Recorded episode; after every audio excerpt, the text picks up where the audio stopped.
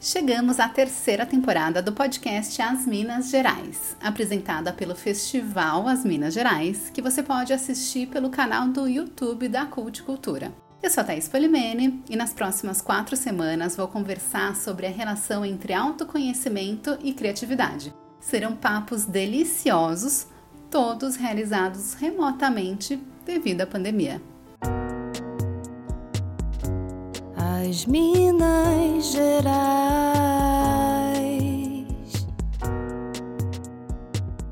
E hoje eu estou aqui com a Bárbara Salomé, atriz, palhaça, artista visual e arte educadora e mineira. Ô, Bárbara, eu te conheci pelos stories da Karina Giannichini, que ela divulgou uhum. o seu curso sobre práticas criativas. Mas antes da gente entrar né, nesse universo da criatividade, do autoconhecimento, eu queria que você contasse um pouco sobre como começou seu interesse nas artes cênicas, se foi lá na cidade de Minas Gerais ou se teve alguma coisa que te despertou esse interesse. Muito prazer. Como você falou, né? Sou atriz, palhaça, mineira, tudo isso daí. Eu acho que a minha história com a criação, assim, com o ato criativo, começou lá em Minas mesmo, assim. Eu venho de, eu venho de uma cidade muito pequena, de 4 mil habitantes, que é uma cidade que não tem nada, assim, né, no sentido de muita programação para fazer, né, não tem ali várias coisas. Então a gente é obrigada a inventar. Então, nesse sentido, acho que eu cresci com, com muita liberdade, assim. E tem um fato também na minha história que é muito importante, assim, que eu perdi uma irmã muito nova. Eu tinha quatro, ela tinha três, e foi de uma maneira repentina.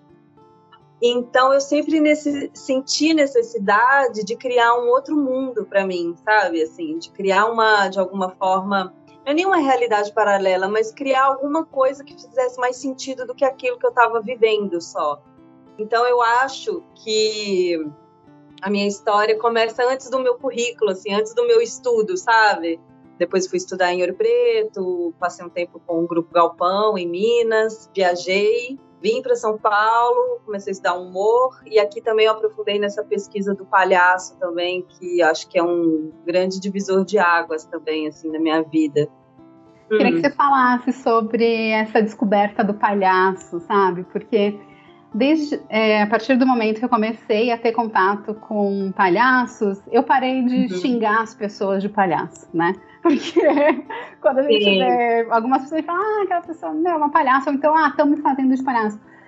Cara, eu acho uma falta de respeito com os palhaços, né? Então, uhum. conta um pouquinho o que é o palhaço.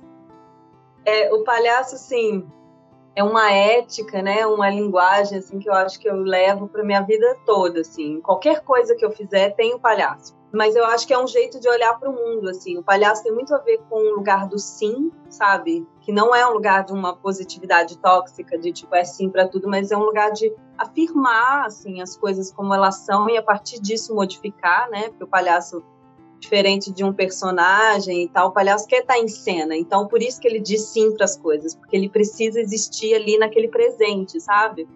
O palhaço também trabalha muito com a ideia, a ideia de erro e de fracasso, que eu acho que é uma coisa importantíssima para a gente hoje, né? Que vive nesse lugar, assim, do sucesso, de ser bem sucedido e, enfim, tudo é muito perfeito.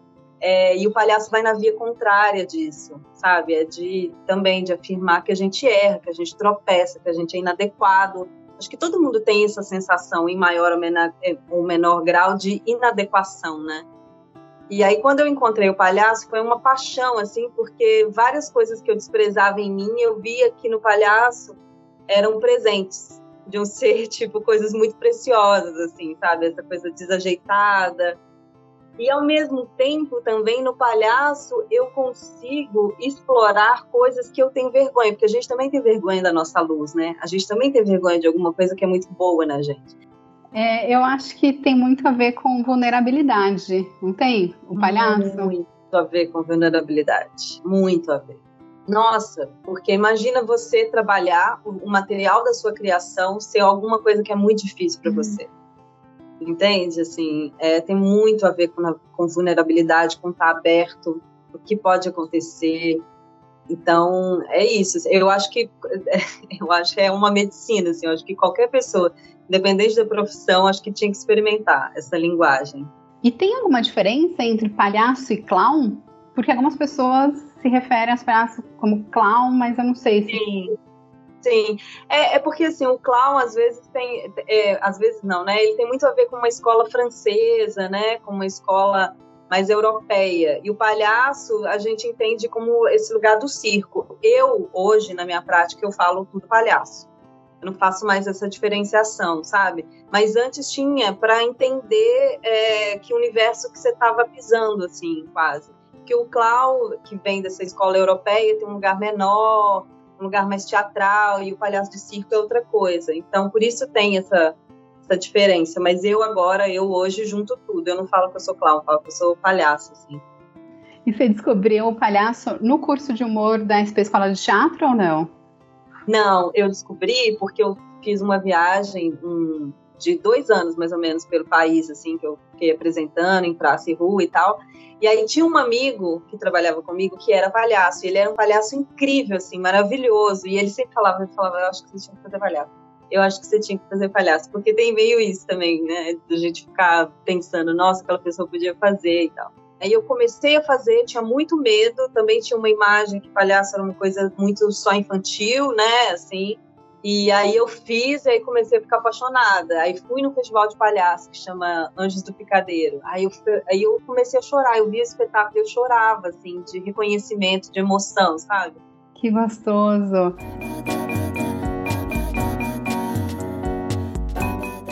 como você falou da vulnerabilidade, é, eu anotei aqui uma frase uhum. do seu site, que é uma frase do Jung, que uhum. é a uhum. criação do novo não é a conquista do intelecto, mas do instinto de prazer agindo por uma necessidade interior. Quando eu li, eu já conectei muito ao autoconhecimento, porque se a gente sabe qual é nossa necessidade interior, é porque a gente já passou por um processo de autoconhecimento, né? Então, como que para você venha esse autoconhecimento aliado à criatividade? Nossa, ele pode acontecer de, de duas maneiras, né? Acho que pode acontecer tanto dessa maneira, como você falou, de tipo, eu me conheço e a partir disso eu crio, né? Sobre essas coisas. E também já me aconteceu de fazer coisas de uma maneira muito intuitiva. É claro que eu tô muito, eu sempre fui muito ligada ao autoconhecimento, sempre estou muito nesse processo de me perguntar coisas, descobrir coisas. Essa, é a ideia mesmo do curso que eu dou nasceu num retiro de meditação e tal. Mas também tem um mistério às vezes também na criação, que é de você fazer algo de uma maneira muito intuitiva, de uma necessidade, e aí depois você vai entender por que, que você fez, sabe? É quase como um mapa do tesouro, assim, tipo, eu faço uma coisa e falo, gente, eu não sei por que, que eu fiz, mas eu vou perseguindo aquilo. Eu vou perseguindo e eu falo, claro, tem super a ver. Tipo, esse ano na terapia, fazendo terapia, eu descobri muito do porquê que eu fazia palhaço. Olha, depois de quanto tempo, sabe? Assim, tem também isso de no processo você vai descobrindo o que que é, sabe? Assim, acho que é meio junto. Faz muito sentido, porque, como eu estava te falando, eu decidi fazer essa temporada sobre autoconhecimento, porque eu comecei a perceber que depois que eu passei por processo de autoconhecimento, eu comecei a é, ativar mais minha criatividade, né? Ficar mais uhum. criativa. Mas tem o contrário, que você acabou de falar aqui. A partir da nossa criação, a gente também pode se conhecer. A gente pode se conhecer muito, assim. E o Jung mesmo, né? Assim, tem várias. Tem várias. Eu já fiz terapia com uma pessoa que era junguiana e tal, e ela pedia muito pra gente desenhar, né? E não necessariamente o desenho. Eu não sabia o, o que que era aquilo que eu estava fazendo, não era tão intencional mas a partir daquele desenho coisas se revelavam também. Eu acho que tem a ver com isso, né? O processo também revela coisas. Ele também tem uma coisa com a infância, né? Com esse lugar da criança interior, assim, que também eu acho tão importante da gente olhar, né? E que para mim tá tão ligado também a isso, essa a criação, assim. Quando eu vejo muito da minha imaginação, tem tudo a ver com a criança que eu fui, sabe? É, muito a ver com a criança que eu fui. E ao mesmo tempo também é lá na infância, ao mesmo tempo que tem toda essa potência criativa, é também onde moram esses primeiros fantasmas, né? Que muitas vezes também impedem a gente de ser criativo. E aí eu acho que o trabalho de autoconhecimento ajuda muito, né? E agora que você falou, então, em terapia, eu queria que você comentasse sobre o atendimento psicorriso mágico da doutora Leila, simplesmente Leila. A terapia foi uma coisa que eu fiz assim ano passado. Foi no, bem no início assim da pandemia mesmo. Eu tava, tipo, fazendo faxina em casa, eu, eu, eu tava lendo também O Palhaço Psicanalista, que é um livro do Christian Dunker e do Claudio Tebas, que é um palhaço que é muito bom, recomendo demais, fala sobre escuta. E aí, tal, e não sei o quê, e aí fazendo faxina, e meu companheiro falou, ah, vou fazer terapia. E na hora, assim, me veio um negócio na cabeça, tipo, gente, faz terapia com a Leila, com a palhaça. E, eu, e é isso, entende? Isso que eu falei. Eu não sabia o que era. Eu tive um instinto forte para fazer, gravei um vídeo, assim, coloquei na internet, o vídeo ficou muito tosco, porque eu nunca tinha feito vídeo, assim, então, tipo, parecia metade da minha cara, sabe? Ficou bem horroroso mesmo. E falei, gente, eu quero fazer terapia e tal, eu quero oferecer terapia para vocês e vou atender uma pessoa por dia. E aí foi rolando, assim, aí eu fiz durante o ano de 2020 inteiro, assim, foi muito legal. Eu atendi as pessoas individu é, individualmente, online, um ou outro atendia, assim, em casal.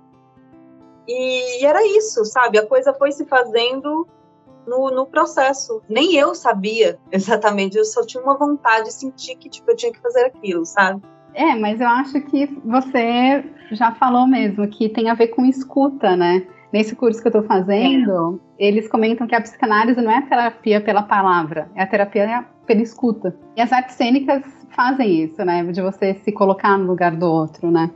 Sim, muito. E o que eu fazia com a Leila, assim, era desse lugar que eu brincava também, que era um pouco de uma anticura, né? Uma, quase como uma antiterapia, porque, obviamente, eu não ia ser uma psicóloga ali, né, para as pessoas.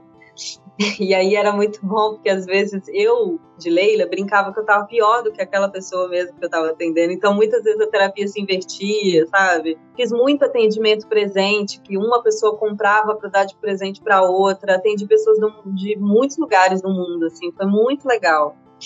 Ah, quando eu li no e-book que você escreveu um texto, né? Uhum. Do Circa Festivalha, eu fiquei com muita vontade de de fazer uma sessão assim, sabe? Uhum. Então, eu acho que quando você puder voltar, vai ter realmente bastante público mesmo. Eu achei muito é. legal. E uma outra coisa que eu descobri também nesse texto foi que você trabalhou em hospital, né? Como palhaça. Sim. Nossa, eu trabalhei isso. Porque aquele filme Pat Adams, o filme dos Autores da Alegria, são filmes que emocionam muito, né? Quando a gente vê algumas situações de palhaços em hospital. Como que foi essa experiência? Desde quando você começou a trabalhar e aí também durante o processo? É forte? Como que é? É, nossa, era muito forte, assim. Foi quando eu cheguei em São Paulo, de novo tem a ver com escuta, né?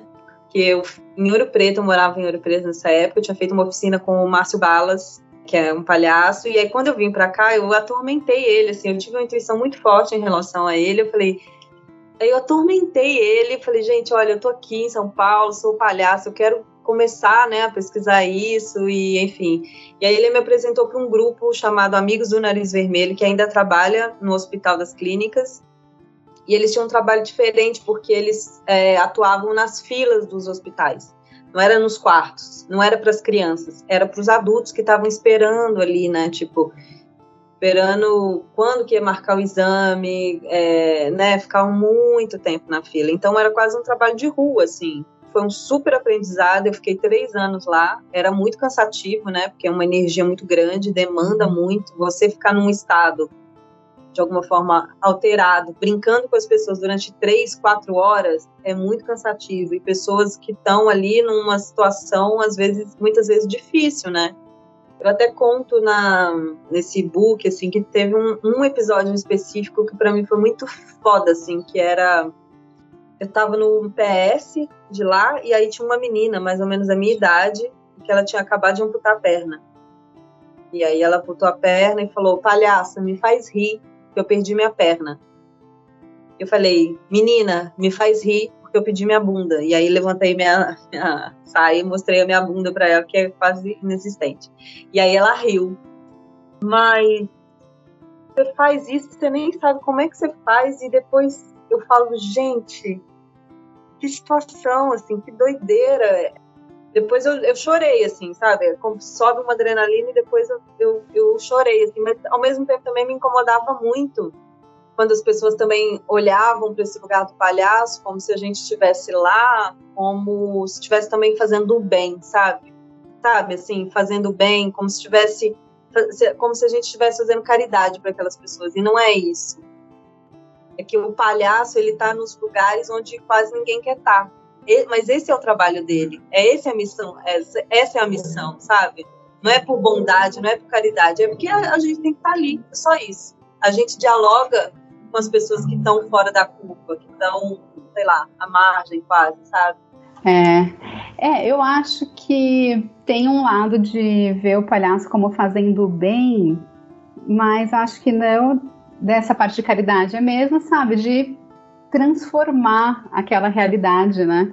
Porque vocês transformavam, né, a realidade que estava pesada, vocês com humor, meio que no fluxo, talvez sem saber, entre aspas, né? Porque é muito estudo, muito treino de improviso, né?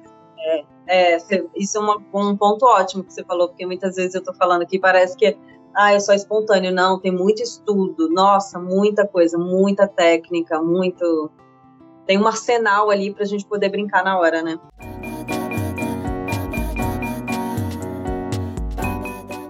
E, e eu imagino que você use todas essas técnicas no curso de práticas criativas que eu achei incrível. Conta um pouquinho como que é. Sim, eu resolvi misturar isso tudo para criar esse curso, assim. Eu tive essa ideia no Vipassana, né, que é um retiro de meditação de 10 dias. E aí eu fui para lá e tal. E no Vipassana não pode levar caderno, você não pode levar nada, nada que te distraia. Você fica realmente muitas horas meditando e você não pode fazer nada. Aí um dia eu tô lá e tal, depois do almoço, e aí eu já tava meio entediada, assim, aí eu peguei um galho e fiz, tipo, uma escultura. Não podia fazer isso, tá? Mas aí eu fiz. E aí veio uma outra pessoa no outro dia e deu uma interferida naquilo. E depois veio uma outra, interferiu. No final, tipo, ficou parecendo uma família, assim. É, virou uma, uma escultura mesmo, parecendo uma família. E, e aí uma das pessoas que tinha interferido nessa obra, entre aspas, chegou e falou, ah, você é artista, né? Eu falei, sou. E aí ela disse, ah, reparei, eu vi que você começou a fazer um negócio ali. Eu falei, aí ela falou, ah, depois eu fui lá e mexi também, mas eu não sou artista. Eu falei, bom, você pode até não ser profissionalmente, mas você fez um ato criativo, teve criatividade ali, você estava junto comigo. E aí, tipo, o rosto dela meio que se iluminou, assim, que ela falou, gente, é mesmo, né? Eu fiz alguma coisa criativa. Não é um só um, um dom dos deuses para algumas pessoas. E aí, a partir disso, assim, né, me, me tocou muito. E eu falei, nossa, e se eu juntasse tudo isso que eu vivi num curso e pudesse compartilhar com as pessoas e esse curso e que esse curso pudesse ajudar né, todo mundo a investigar, a praticar, a pensar na criatividade como uma poesia da vida, assim, mais do que só, ah, vou pintar um quadro para vender. De alguma forma, o curso também faz com que as pessoas percebam que elas já são muito criativas, sabe? Assim, acho que tem muito a ver com isso. Como palhaço, eu trabalhei também muito, trabalho, né, muito com povos indígenas. Assim. E aí sempre fiquei muito impressionada de como a arte estava forte é, na vida deles, no cotidiano, assim. Por exemplo, o povo cariri tem uma coisa de cantar, de, de sei lá, de pegar a batata do, do trabalho doméstico, tá junto com uma música, sabe? Assim, tá junto com um canto. Então, de como tá tudo muito, tá tudo muito junto. E aí, acho que era isso que eu queria compartilhar, assim, no curso, sabe? E eu fico pensando, né, porque hoje é isso, né, nosso mundo está aí quase que desmoronando e a gente precisa ter mais criadores, criadoras, para a gente inventar outra coisa. É, tem até uma frase no, no seu site também que você comenta que é a arte ajuda na sanidade. É, é uma garantia de sanidade, é.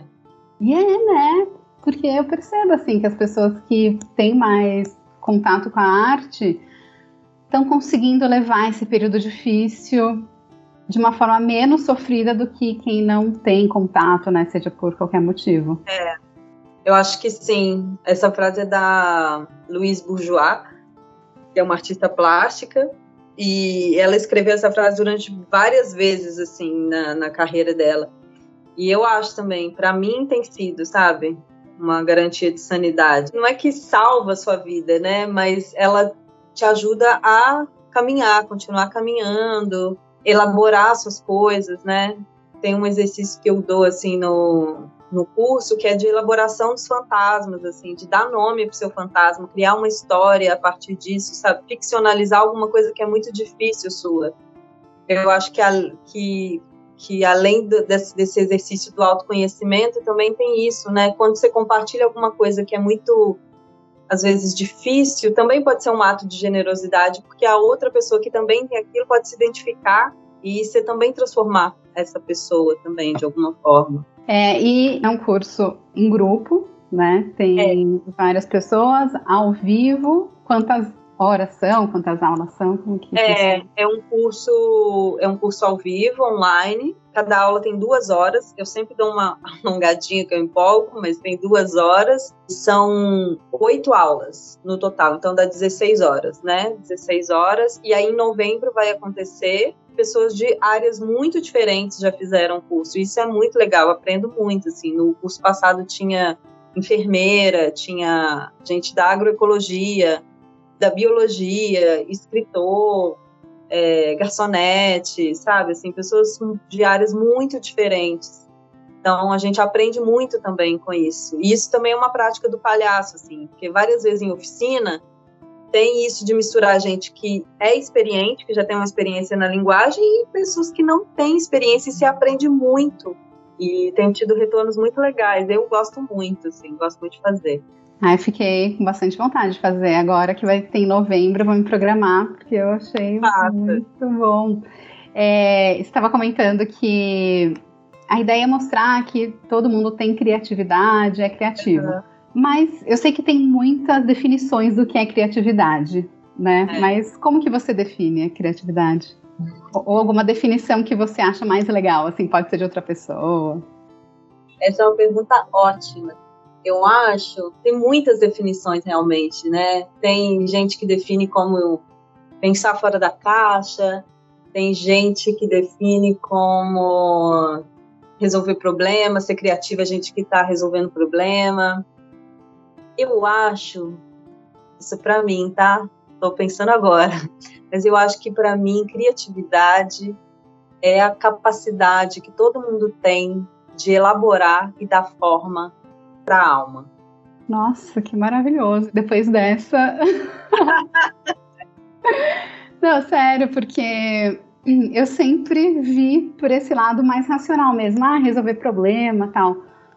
Mas o dar forma para a alma, eu acho que daria um podcast só disso, né? Porque é. aí entra o que é a alma, né? Porque não tem nada a ver com religião, sabe? Ah, tem a ver com o interior, que daí também tem o autoconhecimento, né?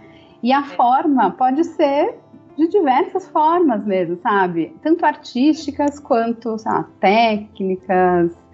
É, então, eu acho que é uma definição que dá muito caminho, assim, sabe? É, é, sim, total. Porque eu acredito, eu acredito nisso, assim, mesmo. É quase que a minha utopia. Porque eu acho. Por isso que eu acho que ela é tão necessária, sabe?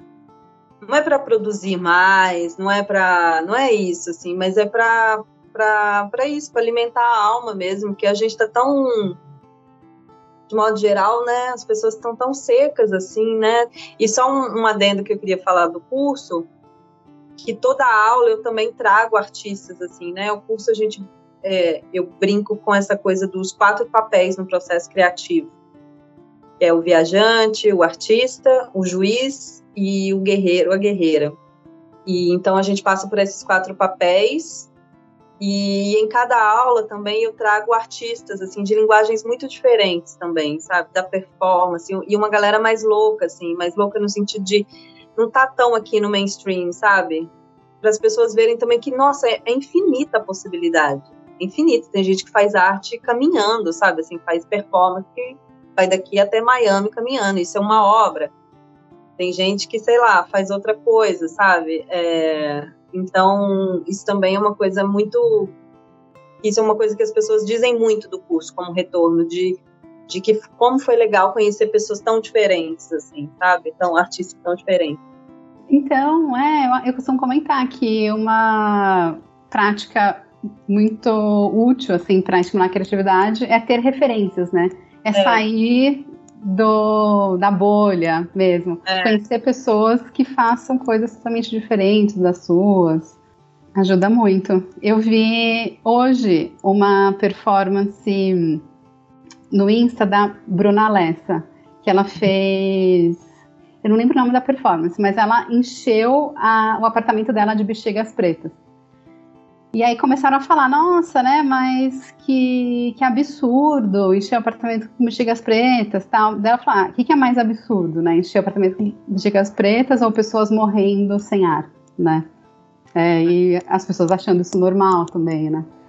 Então, é. serve muito para a gente refletir, né? Porque eu acredito que também a definição da arte que é muito ampla, mas eu acredito que a arte diz mais sobre quem enxerga do que sobre o artista, né?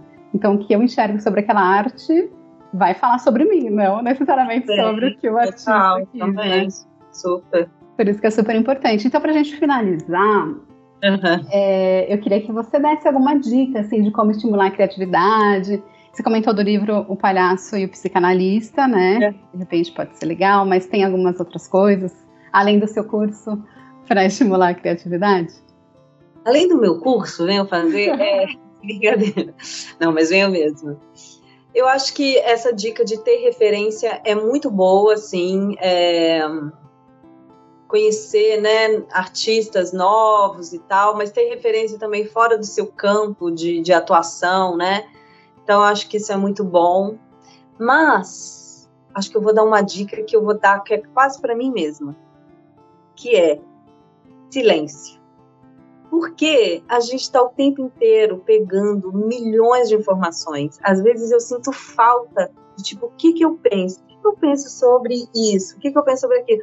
Eu, às vezes, nessa pandemia, eu me peguei muitas, muitas vezes viciada quase em informação, viciada em preciso que alguém me ensine alguma coisa, preciso que não sei o que, sabe assim? Então, eu acho que uma dica ótima para esse momento é reserve um tempo em silêncio e contemplação e ver o que, que vai acontecer ali. Eu acho que essa é uma dica mais urgente, assim, sabe? Perfeito, Bárbara. Tanto que você fez o curso, né, de meditação e silêncio. O curso não, né? O retiro de silêncio. É, eles chamam de curso, sabia? Eles falam, ah, ah vem do curso de 10 dias e tal. E como que faz para participar desse curso? Não, eu recomendo muito. É, é só buscar Dama acho que é D-H-A-M-M-A, Saranã, S-A-R-A-N-A, ou então Retiro Vipassana, que vai aparecer no Google. O curso, ele dura 10 dias, ele, você paga o quanto você pode. Você paga o quanto você pode. Se você não puder pagar nada, você não vai pagar nada. Se você puder pagar muito, você vai pagar muito. E são muitas horas de meditação por dia, mas tem um, uma crescente, assim, né? Então não é do nada. Dizem que foi com essa meditação que Buda se iluminou, porque a Vipassana tem a ver com ver as coisas como elas são, então tem, um, tem uma coisa de observar muito a sensação do corpo, observar a sua mente, observar e fundo na sensação do corpo, assim. Então, é um trabalho muito profundo, muito, muito, muito, muito profundo. E aquilo ali é uma fonte de criatividade, assim. Eu voltei com mil ideias de várias coisas. O curso, inclusive, nasceu lá. Por isso que eu falo, assim, acho que Talvez a maior dica seja silêncio, abrir espaço para contemplar. Maravilha, Bárbara, obrigada. Deixa seus contatos para o pessoal poder participar do curso de práticas criativas, para te acompanhar nas redes sociais. O meu Instagram é Barbarella Salomé, Barbarella Salomé. No Facebook eu tô Bárbara Salomé. Meu e-mail é barbarasalomé9, número, arroba gmail.com. Mas no meu Instagram acha tudo, assim, tem um link lá para todos os canais. Barbarella Salomé. Maravilha, muito obrigada, Bárbara. Foi uma delícia conversar com você. Eu acho que todo mundo vai estimular a ser mais criativo e participando do curso, então vai ser incrível. Muito gostoso. Muito boa essa obrigada. descoberta. Obrigada, eu amei também, amei. Muito obrigada pelo convite, viu? Muito obrigada mesmo. E venham, gente, pro curso. Eba!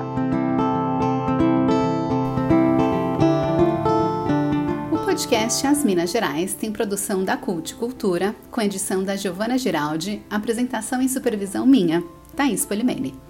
A trilha sonora foi feita pela Marcela Biasi e a comunicação visual pela Carol Miquelon. Essa temporada é uma ação do Festival As Minas Gerais, realizado por meio do edital PROAC Expresso Lab 40 de 2020, da Secretaria de Cultura e Economia Criativa do Estado de São Paulo, Secretaria Especial de Cultura, Ministério do Turismo, Governo Federal.